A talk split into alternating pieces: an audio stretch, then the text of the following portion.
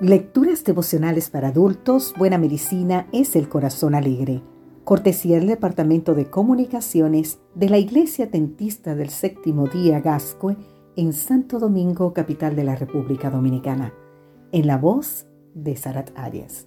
Hoy, 15 de noviembre, Ana. Leemos en el libro de Primera de Samuel, capítulo 1, en el versículo 8, y el Cana su marido le decía, Ana, ¿Por qué lloras? ¿Por qué no comes? ¿Y por qué estás afligido tu corazón? ¿No te soy yo mejor que diez hijos? Ana ofrece un claro ejemplo de síntomas depresivos. El versículo nos dice que esta mujer lloraba, no quería comer y su corazón estaba afligido. También leemos que sufría amargura de alma y ella se describe a sí mismo como una mujer atribulada de espíritu, con congojas y aflicción. La causa de su mal radicaba en su esterilidad, algo detestable en cualquier mujer de aquella cultura hebrea. Para complicar las cosas, Penina, la segunda esposa de su marido, la irritaba, enojándola e entristeciéndola, porque Dios no le había concedido tener un hijo. El dolor psicológico de Ana no era por causa de su maldad. La Biblia la presenta como una mujer religiosa y cercana a Dios.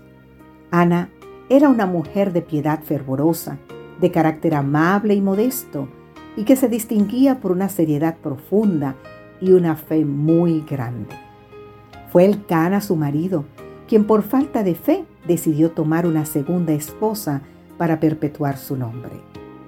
La nueva situación familiar causó graves problemas familiares. Ana representaba a la mujer y representa hoy en día también a la mujer buena y temerosa de Dios que sufre depresión sin tener culpa. Hay quienes piensan que los trastornos emocionales sobrevienen porque la persona se ha alejado de Dios y no tiene fe. Pero eso es falso, la mayoría de las veces.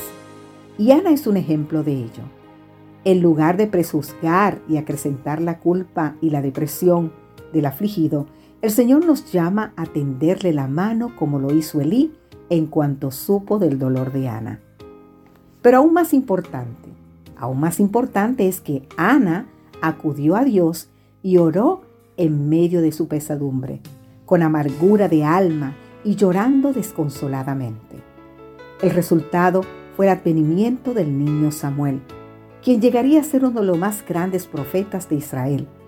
Por supuesto, Ana quedó completamente repuesta de su mal, como queda patente en su oración de agradecimiento con expresiones de regocijo, alegría y júbilo, dando gloria y honra a Dios y reconociendo su poder por medio de las famosas frases que encontramos en Primera de Samuel, capítulo 2, versículo 1.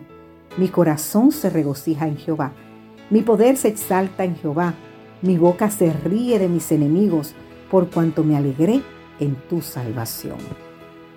Querida amiga, querido amigo, si estás afectado por el desánimo hoy, por la tristeza, la melancolía o el abatimiento, ora, ora a Dios aunque sea con llanto y amargura, como lo hizo Ana, pues Él te concederá resultados sorprendentes como hizo a ella.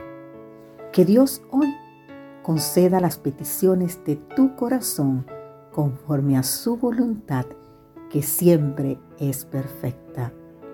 Amén.